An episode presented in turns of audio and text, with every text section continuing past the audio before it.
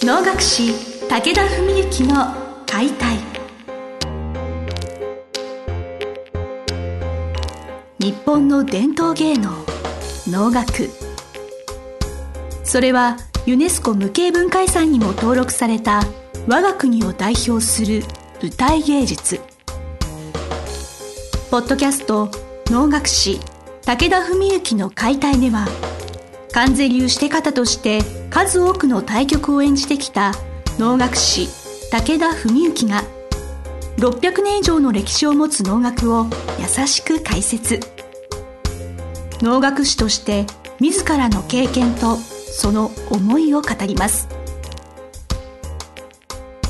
皆さんこんにちは。お能の心を伝える番組能楽師武田文幸の解体。先生本日もよろしくお願いします。よろしくお願いします。この番組はですねお能の舞台であったり能楽師の人生哲学を通じて花をつかむ心を広げることをコンセプトにお届けしているのですがちょっと私始まる前からちょっと若干ブルーというか 緊張気味なんですけれどこの番組始めた当初から私先生にその弟子入りさせていただいてるじゃないですか、はい、そうするとせっかくそういう司会やっててお能を習ってるんだったら一度ぐらいなんかちょっと少しでも歌ってみた方がいいんじゃないって結構言われてて、はい、抵抗してたんですけど、はい、ちょっと逃げ場が逃げられなくなってしまって 少しはちょっと歌わないといけないのかななんていいですね、はい。はい、思っていましてですごく悩んだんですね。なんか、あのこういう初めてまあ、これ実は番組撮っての2月の頭でまだ2月の頭なのかって話なんですけれど、はい、大して半年経たないぐらいしかお稽古を受けてなくて拙い技術で声もよくなないのにこういう電波に歌流していいんだろうかってことをすごく考えたんですけど、はい、拙いその素人の歌いっていうものを一度聞いてもらうことでプロの歌いが何がすごいのかってことをなんかより 皆さんに分かっていただけるんじゃないのかなってなるほど。考えたりもしたんですよね。はい、そうですねまああのねつい昨日稽古がありまして実は1曲目のね「鶴亀」という演目で最後の大乗りという部分のねこれ僕がもうかなり旧大点というかえむしろあんまりハードル上げちゃいけないですけどあの かなり絶賛しちゃったんですけどね。非常に順調に成長していられるのでまあ今日実はこの収録前の打ち合わせでねそういう話がなんとなしに浮上してきた時にあいいじゃないですか。じゃあちょっと一部ねどんな声になってんのか聞いてもらおうじゃないですかと、まあ、そんなことになったわけですね。はい、じゃあまあともかくあんまり先に能書きを垂れてもなんですからちょっと歌ってみていただきますか。えマイクからちょっと離れて。はい、ええっとですね、えー、リスナーの方全然よくわからないと思うんですがこの部分に関しては僕があの林太鼓大鼓小鼓を手拍子で打って掛け声をかけてそれに合わせて小菅さんが歌うという形なんですね。ですか？らそんなことでちょっとやってみます。ですから2つの音が多分聞こえてくると思いますが打ったり掛け声かけてるのは私の声です。歌ってるのが小菅さんの声ですね。はいじゃあやってみましょう。よいよ。ほういよ。けき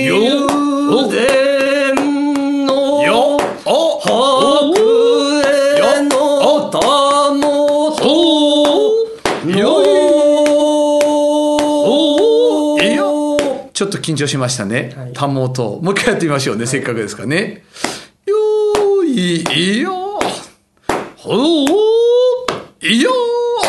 つけきよでんのよあはくえのたもとよいよ。いよ。よいよ。ほういよつけきうでんのよはくえのたもとのいろいろたえなるやなのそうではいいいでしょ。うどうですか皆さん。ね。ええいいっすよ。1回目ちょっと緊張しましたね。あ近づきましょう。マイクに。はい。なんかよく分かんなくちょっと。えっ、ー、とすいません、えー、司会進行の武田文幸です。あの動揺が。小菅さんが今めちゃめちゃ、えー、ブルーな顔になってるんですがどうですかね皆さん。そんな結構すごいと思うんですけど僕は。1回目ねちょっとね緊張してねちょっと間違えちゃったんでやり直しましたでもリズムもねしっかり取れて多分この収録が終わると向こうのオフィスの皆さんの反応が非常に楽しみなんですけど全然大丈夫ですよ。悲観することはありませんから かなりかなりいい線いってます。いやもういろんな意味でやってしまった感がすごい。そうです。いやあの多分ねその方がいいんですよ。あのこれあの別に間違えたのは決して仕込みではないんですがリスナーの皆さんはねそういうところでね親近感を多分覚えられると思うので。なんか素人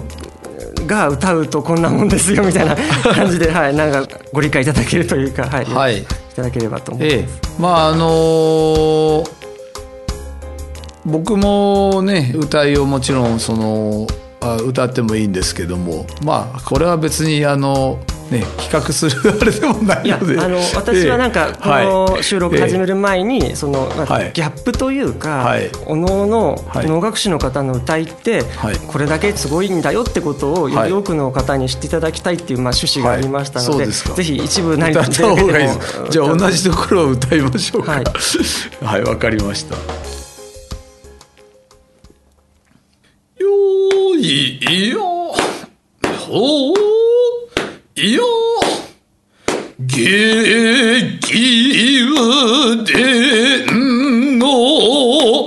の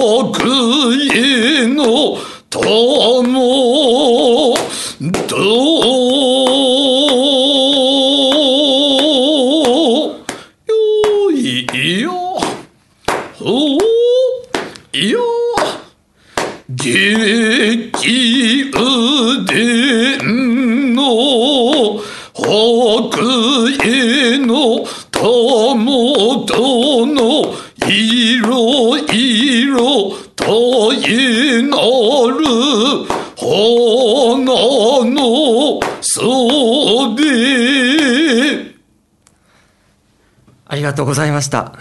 はいこんな感じ。はい、あのー、大して違わないんじゃないですか、とんでもないです。あのこれそのマイク越しで、はい、いわゆる iTunes を通してしまうとなんかその迫力であったり、はい、その魂っていうのを感じづらいかもしれないんですけど私今目の前でお聞きしていて心打たれてもあ、はい、そうですか。これほどのものだと。まああのそう言っていただければ、はい僕も帰ってちょっと聞いて反省したいと思いますけど。あの ご説明いたしますとな普段お稽古してる時というのはまず最初に先生のお手本でこういった形で先に歌っていただくんですね。でそれを IC レコーダーで録音して、まあ、移動中とか聞いてあどういうリズムだったかなってことを復習しながら、まあ、その声をどうやって出すんだろうとか模索しながらやっております。はい、そうですね。あの実はね、あのまあそうリスナーの皆さんにもお話ししておけば、すでにこれはもうね昨年末ぐらいから、まあ、つまりお稽古始めて3か月目ぐらいからこの放送で小菅さんの歌い一声えー、聞いといてもらってもいいんじゃないかって話は実はしきりに上がっていたんですよね話としてはね。その脅されてはいましたので、はい、どっかのタイミングではしょうがないのかなと。えー、でまあ変な言い方なんですけど今回は私もお墨付きを、まあ、僕が自分の方のことでお墨付きって言葉も変なんですけど、まあ、お墨付きを与えたというかね、まあ、偉そうに言っちゃえばそれは何かっていうとね魔尺とか節とか技術っていうことはもちろんあるんですけどね発声において迷いがなくなったんですね全く。そこはねあのすごい進歩なんですよ。でそれだったらまああの歌ってもらってもねいい段階なんじゃないかと。まあ9月に入門ですよね。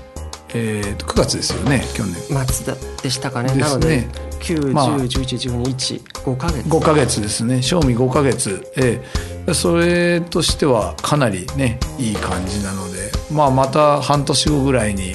今度また小菅さんの歌を聞いてもらう会も作れたらいいですねお聞き苦しいものをたびたびねこうやって流すのはちょっとあれかなと思うんですけど、はい、そんな感じでやっていきたいと思います。はいはい、えっ、ー、と動揺がなかなか